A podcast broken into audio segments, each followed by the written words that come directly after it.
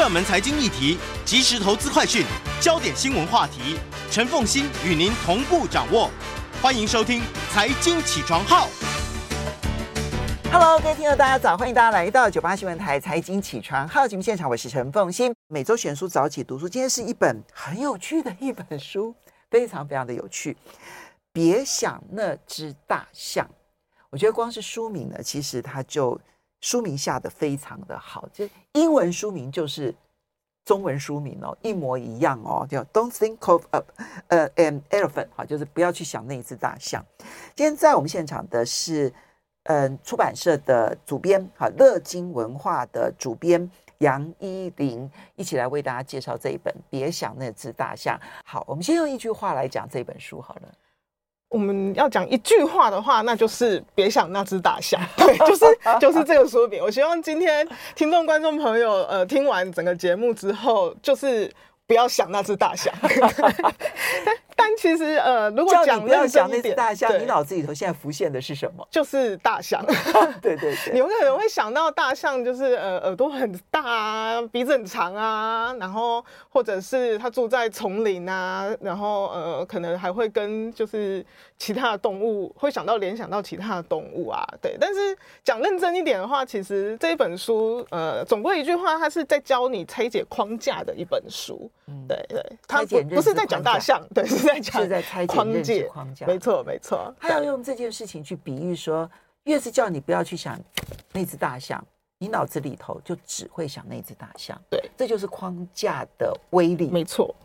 然后一旦这个框架确立了之后，一这个框架内的语言使用就会让你想起框架里头的所有的内涵。对，这就好可怕哦。原来我们是这样被洗脑的。哎，不能说洗脑，这其实是 大脑的结构。大脑为了要认知这个世界上的一些呃语言啊、呃文化、文字之类的东西，所以它呃会形成这样子的一个框架的机制。对，好，我们就来介绍一下这本书的作者乔治·雷可夫。如果从啊、呃、心理学的角度或者神经科学的角度，来自于啊、呃、语言学的角度来讲的话。他应该都是大师级的了。对，没错。嗯、对我们这本书的作者那个乔治·雷可夫，他是呃美国研究政治论述框架的专家。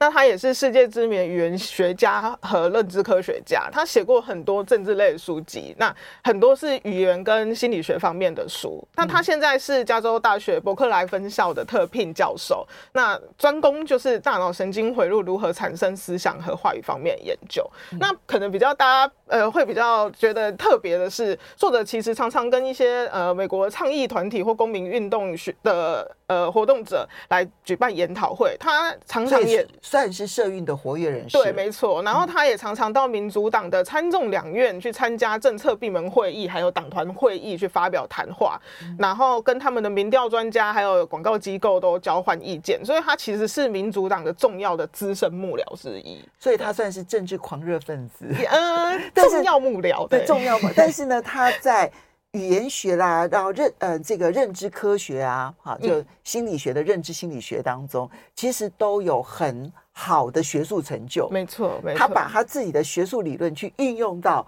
政治说服力这件事情。没错，对。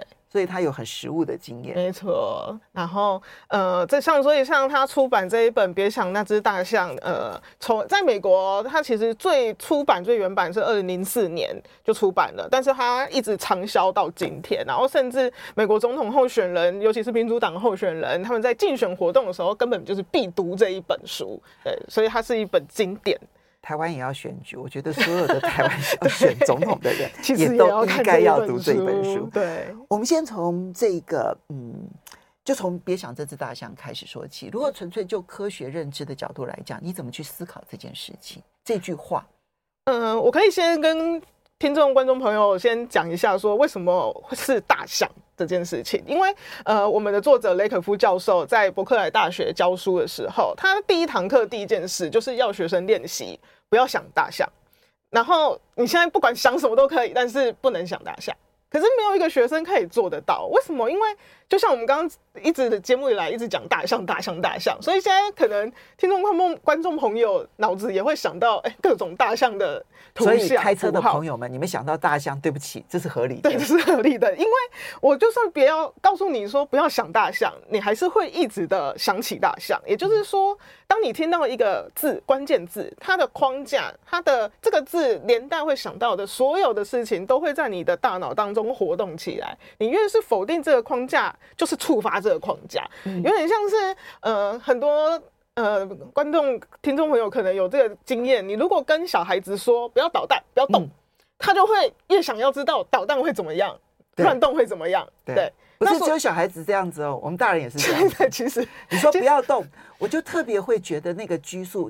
其实你没有跟我讲不要动之前，我可能真的不会动。对，但你叫我不要动的时候，我心里头想的都是我不能动这件事情，我全身发痒。对，我就会觉得好像哪里怪怪的。对，那所以其实很多呃那种亲子教养专家会说，你其实应该是要让小孩子去。了解说啊，我现在不要捣蛋是一个好的状态。比如说，你乖乖坐在那里，然后人家就会说你很认真哦，让他去想象说认真是什么样的样子。嗯、那认真的这个框架才会在他的脑中有发挥效果，而不是捣蛋的效果。所以你说你不要乱动啊，乖一点。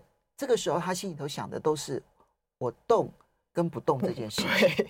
但是如果你跟他讲说说，哎呀，你这样子如果。乖乖坐在那边，就看起来好认真，大人都好喜欢你。对，大家都好喜欢的，没错，就是认真的那个画面。画面，然后大家爸爸妈妈都好喜欢我的画面。对，所以那个 don't 这件事情，其实反而会促成他的思考。然后你如果用这种方式，其实你只是帮助别人进入那个框架。这就是刚刚呢，这个依林呢在进来的时候，我说我不要跟你说不要紧张。因为我越跟你说不要紧张，你就会越紧张。对，我说你现在呢，这个时候要去想的是你的高光时刻。嗯，你跟别人在谈一本书，好介绍一本好书的这样子的一个，然后兴奋的时候，对，结果发现对方说你说的真好的那个时刻点，对，你要去想这个部分，其结果是你才会真正的放松。嗯，一直说不要放松，结果就会很紧张。嗯。呃，说不要紧张，到最后就会很紧张，嗯、就会很紧张。对，嗯、你就一直在想紧张这件事情。好，所以其实从这里面就导引出来，作者一直认为框架非常重要。到底什么是框架？框架里头会包含什么样的内涵？而这里面他因为谈的是政治论述嘛，所以他特别强调议题框架化的重要性。嗯，你如何来解读他的框架？意涵以及什么叫做议题框架化？呃，我们可以先从学术上来讲框架这件事情，因为框架它其实呃。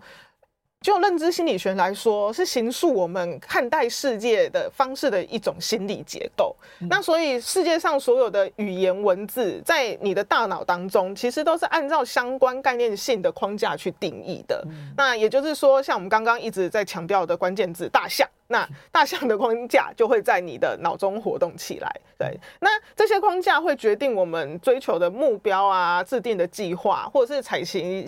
行动的方式，或者是对于行动结果的好坏，嗯、对。那比方说，我讲个比较呃简单的例子好了。我们呃常常现在因为要选举了嘛，那可能大家就会在吵说，哎、欸、哎、欸，哪一县市的政府是不是增加了太多的政府支出？那这增加政府支出就是浪费，那这个浪费就是一个框架。其实增加政府支出，它可能有可能是为了要呃发放一些设立福社会福利政策啊，或者是造桥铺路啊。但是如果我们把呃增加政府支出直接套在浪费的框架底下，就我们过去的框架里头，如果觉得。增加支出都等于浪费的话，对，那我不需要提到浪费这两个字，我光讲政府支出的增加，我们就会自动的在框架里头加入了浪费。浪费，对。嗯、所以刚刚呃，凤仙姐讲到说，为什么议题框架化对于人们理解一个议题很重要？因为我们今天。呃，甚至不用讲，说我增加政府支出是为了要做什么事情，好坏都有可能。但是我只要讲到这一件事情，大家自动哎，心中浪费这个、这个这个灯就会亮起来，嗯、你就会觉得呃，可能解释再怎么多啊，就是浪费钱啦，这样子。嗯，对。哎，你这样举例其实还蛮有趣的，蛮好的。嗯、所以我们在我们的内心里头，对每一个议题，其实都已经设定好了一个框架。对，那这个框架每一个字词，只要一进来了之后，我接收到的就是我框架里头所设定好的基本的条条。对，我很难接收那一些跟我框架不一样的这个联想。嗯，对不对？所以。嗯每一个字词所引发的意涵跟它的这个想象是完全不同的，这就是认知框架的重要性。对，也是在以这一位作者雷可夫他作为政治攻防的时候，他发现那个论述论辩之所以困难的地方是。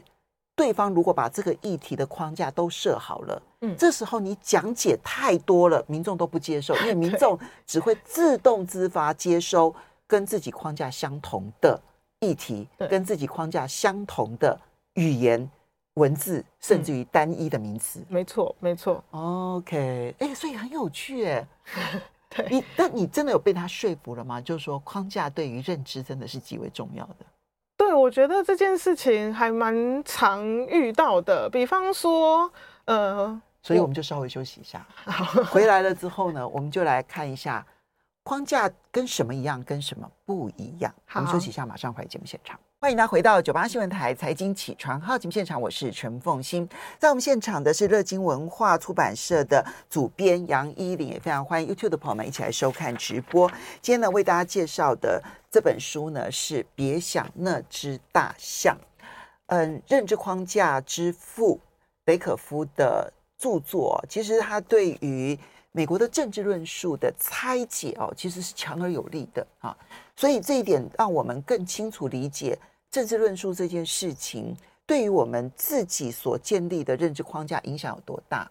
我们其实也可以帮助自己去拆解这个认知框架，而不会被。任何政党牵着鼻子走，那我觉得这一点当然对我们来讲是有帮助的。那如果你是这个从事政治工作者的话，那就一定要读这一本书了，哈、嗯，因为实在影响非常的大。呃，哦，这本书对我来说还有第三层意义，因为呃，雷可夫这本书是在二零零四年间完成的，嗯，完成了，当然最近他又重新的修正之后呢，再再次出版嘛，哈。那么，嗯，可是他在完成的那个时间点，他这里面有很细腻的去拆解几个共和党跟民主党交这个交战的重要课议题，然后共和党的认知框架是什么？嗯，他建议民主党应该如何的建立认知框架？好，就很具体的一些建议。这个部分呢，对我来说，去理解美国政治上面的政党斗争，其实帮助也非常的大。对，所以它就三层意义，对不对？好，嗯、好，那我们接下来就要来看，那框架跟口号到底有什么差别？因为他自己，他自己其实也提到这个概念，就是说有人质疑说，那这个跟口号好像很接近，可是他说口号是没有办法发挥框架的认知效应的。嗯，为什么口号没有办法？那框架不等于口号，那它等于什么？框架比较像是一种理念。它其实是人们呃无意识中、潜移默化之中已经相信的事情。对，那我讲个比较简单，就是呃商业上面的例子好了，就比方说我们在卖化妆品的时候，如果我们今天呃跟客户说有操作超过九成的客户都喜欢这样的化妆水，好，那。我们就会相信说，哎，有九成的客人都觉得这一款化妆水很好，因为他们都喜欢嘛。但是如果我今天呃打的打的呃广告是说，有一成的消费者不太满意这一款化妆水，哎，其实九超过九成的客户喜欢，跟有一成的消费者不喜欢，数字比例是一样的。但是我们会听到有一成的消费者不喜欢，我们就会觉得，哎，我不喜欢那。这样子，我是不是可能也不喜欢这一款化妆水？我举一个例子，就类似的例子。对，其实我嗯，在几年前的时候，我看到一则新闻，就提到说，农委会去抽检有机蔬菜，嗯，好，然后呢，有百分之二不合格，嘿，好，那里面呢，有一些比较知名的一些有机的这个销售店啊，啊，那所以新闻的重心点都放在那百分之二不合格，然后为什么他们不合格？然后它的来源是哪里哪里啊？等等等等，这样子，对。但是大家都忽略的是百分之九十八合格的。对，结果呢？其结果就是呢，我有时候在建议大家真的是要买有机蔬菜的时候，就会有朋友说：“哎呀，有机蔬菜都是假的，都是不合格的。”我说：“你看到新闻讲啦，那么多的蔬有机蔬菜是不合格的。”等到我跟他讲，我说不对哦，是百分之九十八合格，百分之二不合格。可他留下来的印象就是“不合格”三个字，而对于百分之九十八的努力，全部通通都抹杀掉了。对，就类似这样。对，所以呃，刚刚风清姐讲到说，哎，为什么框架跟口号不一样？我口号就算再怎么喊说这个。有机蔬菜九十八，呃，就是九十八的东，呃，有机蔬菜是合格的，而且很多知名的品牌也都合格的。可是因为我今天新闻我看到了，一直打说，哎，有两成，哎，是两两百两百分之二，还不是两成，百分之二不合格。那你心中你就会，你不管今天其他的有机蔬菜厂商怎么样喊说他们的东西多多好多健康。呃，但是呢，你却心中只记得那一个框架，就是说啊，有两层的不合格，所以这个有机蔬菜都是骗人的。可你可能只记得那个骗人的框架，对。不过我觉得呢，他这里面呢，就是他特别提说框架跟口号不一样，因为口号缺乏了整个议题当中所有的因果关系啊，所以呢，口号本身不能够发挥我们认知框架的认同度。那只有在你把那个框架里头的每一个语言，它的逻辑关系通通都讲述，而且反复讲述清楚之后，才能形成我们认知上面的自动反应效应。对，比如他这里面提减税的例子啊，因为在美国共和党是主张减税的，然后民主党是主张大政府，希望能够增加政府支出的。然后呢，他就提到说，其实共和党已经成功的说服美国民众，就是缴税是痛苦的，嗯，好。然后呢，这个政府是浪费的，所以呢，只有减税呢，才能够减少人民的痛苦，然后呢，避免政府的浪费。对，他说，不是只有喊减税这个口号能够发挥功能，而是你把减税的这个概念当中的政府浪费跟民众痛苦都已经完整阐述了。这时候，你只要简单的来讲说说，我就是要减税。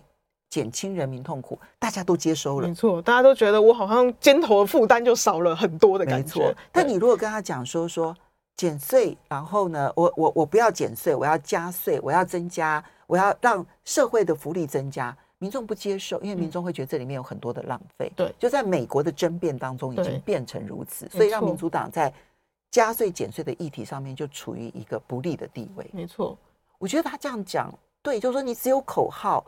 你就缺乏这里面议题本身的因果关系，嗯嗯，所以跟框架是不一样的，嗯，不一样。好，那除了跟口号不一样啊，我们都会觉得说真理越辩越明啊，我只要提供事实就好了，对，我只要提供了事实，然后人们就自然而然的会根据自己的利益去做最理性的判断，嗯，这是我们最常讲的一段话，对不对？哈，可是作者说错，真理。事实常常无法越辩越明。天哪，这真的是一件呃听听起来好像很不可思议，但是这真的是符合我们的呃大脑神经学跟认知神经学的一个效果。因为框架就是在你的大脑突触已经具象化的一种概念，它不是别人告诉我们一个事实就可以，或者是说我今天哦一叠的证据摆在眼前，你就可以改变的，呃。通常有两种情况，一种是我听我听了，但是俗称左耳进右耳出啦，对。那另外一种就是我听了，可是我觉得感到困惑，因为这可能跟我的呃认知是不一样的。那为什么会有人这样子说呢？你可能最后就会觉得啊，他是不是呃笨蛋啊，或者是你就开始对这个人有一些呃。歪曲他的一些想法、嗯、动机出来，对对对。对那呃，像这个书，呃，因为。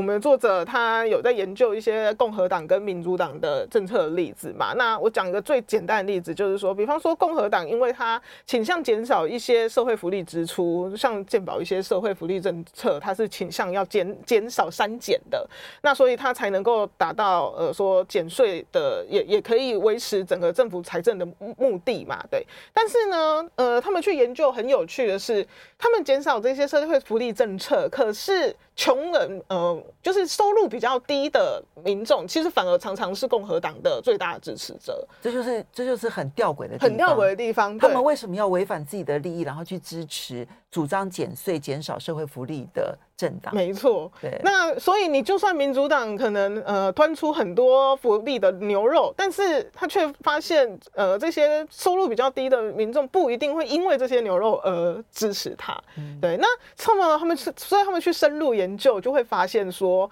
呃，这些收入比较低的呃民众，他们支持的不一定是自己的利益，可能他支持的是一个身份，或者是呃，就像之前川普当选的时候，也有一些呃政治分析家在分析说，他们会觉得他投的就是觉得这个人是我们的哦偶，算是偶像吗？或者是说他就是我的我的代言人，我的代言人，对，他是我表示我的价值观的这样的。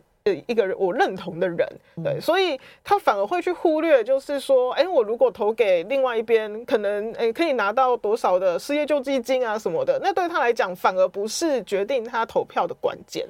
所以人们在投票的时候，不一定根据自己的利益，不一定根据客观的事实，常常会发生这样的吊诡的情况。他根据的是他在认知框架下面所解释的事实，对，这才是重点。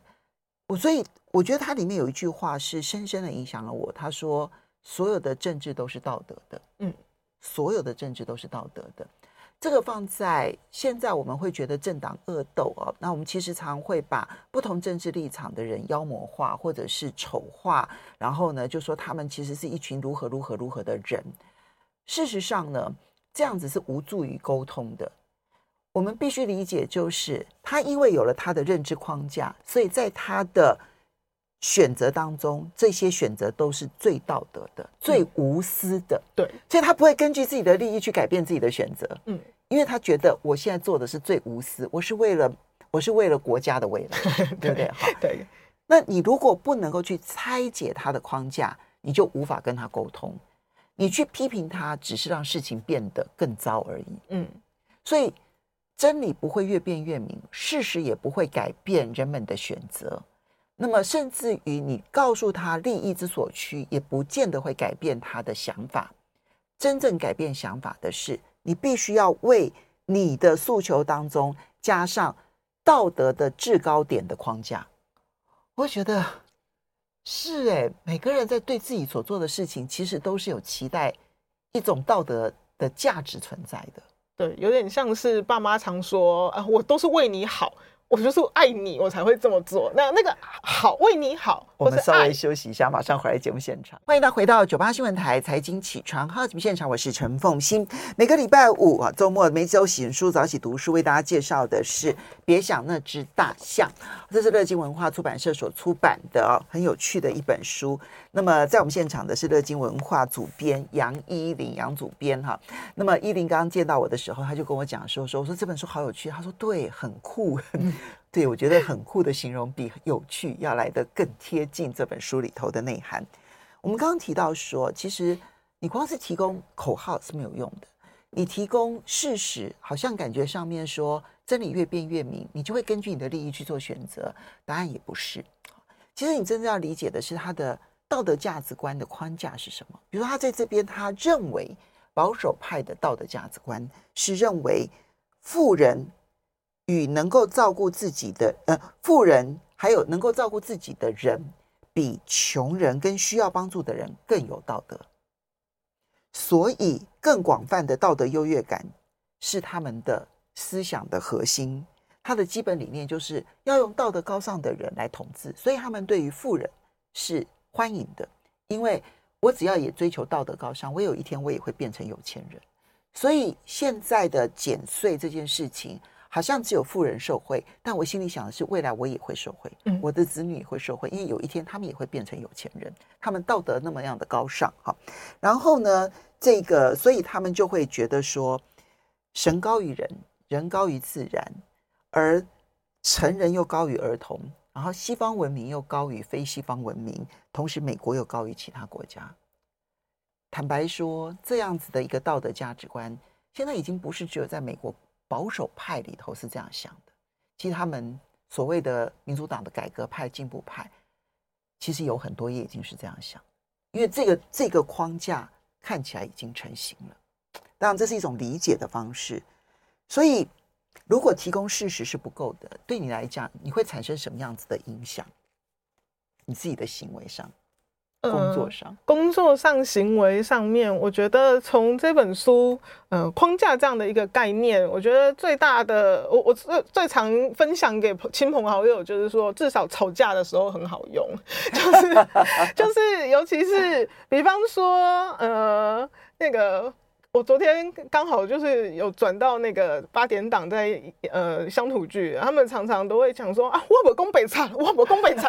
那通常你越讲说，呃，我不是我没有说谎，我我不宫北差这样子一的的字的时候，呃，其实反而会让大家所有的观众感觉你的是在攻北差，你的是你的是有在。对，对你就是你就是有事情在隐瞒。那我说吵架的时候，其实也常常是这样。我如果说跟呃凤清姐吵架，我说哇我没有说谎，我做的都是都是都是那个，就是一直去讲说我没有说谎，我你要相信我。这这其实没有。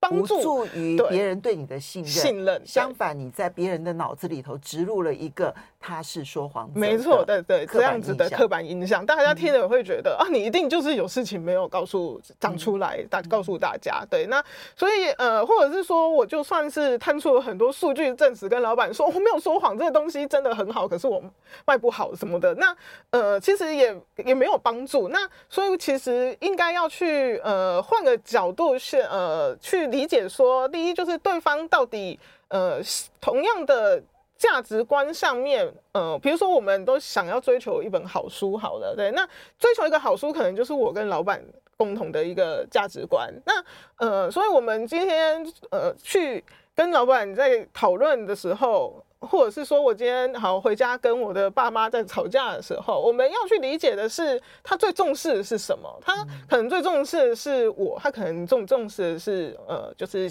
小孩重重视的是爱。那呃，与其去就对方一直纠结的点吵架，不如应该是要去告诉他说，我们现在都是基于我爱你，你爱我的。平等的这样子的一个关系当中去沟通，嗯，对，那所以如果你要父母接受你的男朋友，你与其是说啊，这男朋友多好多好多好，你倒不如讲说说，你知道他其实真正带给我的幸福，就是要要讲究对，这样更更能够共感的价值观上面，对，那我觉得呃，就就这件事情上面来说，呃，这就是认知。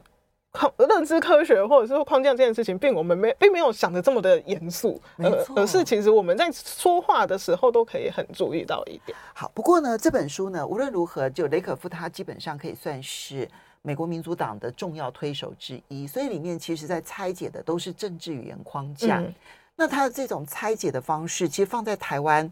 坦白说也很好用，没错。你觉得这里面如果放在台湾的情境之下的话，台湾可以从这本书里头学到什么？我觉得最常见，台湾最常见的框架其实。统一跟独立就是两个框架，对。对，然后呃，还有我想到就是呃，比方说我们也会说，呃，老人家都会投什么党，年轻人可能都会投什么党。那年轻人跟老人也是各个框架。那如果我觉得我是年轻人，哎，那我是不是就要去投一个年轻人会投的政党？这样这些都是框架。对，其实先不要去否定对方的出发点。对，其实你要我们不能因为自己觉得是年轻人，我们就想说，哎，年轻人就应该要怎么做，或者是说，因为我是老人家，所以我就应该要照老人家的框架走，而是去想，他不是说他自己是老人家，所以要老人家。他说我比你。经过了这么多的这个岁月，我更清楚的知道这样子，对对对，这些都是没有办法的。对对，那所以我们其实不不是被这些框架给呃限制住，然后就去做出自己的行为，而是说我们必须去思考，就是说，哎，那对方他提出这个背后的框架是什么？那我今天真的是因为呃我是年轻人，或是因为我呃见多识广，所以我就必须要。呃，做这样子的决定嘛，我们必须要去想背后呃的代表的意义是什么。嗯、对，就像我们讲到呃，很多中国也有中国的框架，大家讲到中国不同的政治理念的人，就会有想到不同的意向出来。那美国、日本可能都是。那呃，我们不能够说听到。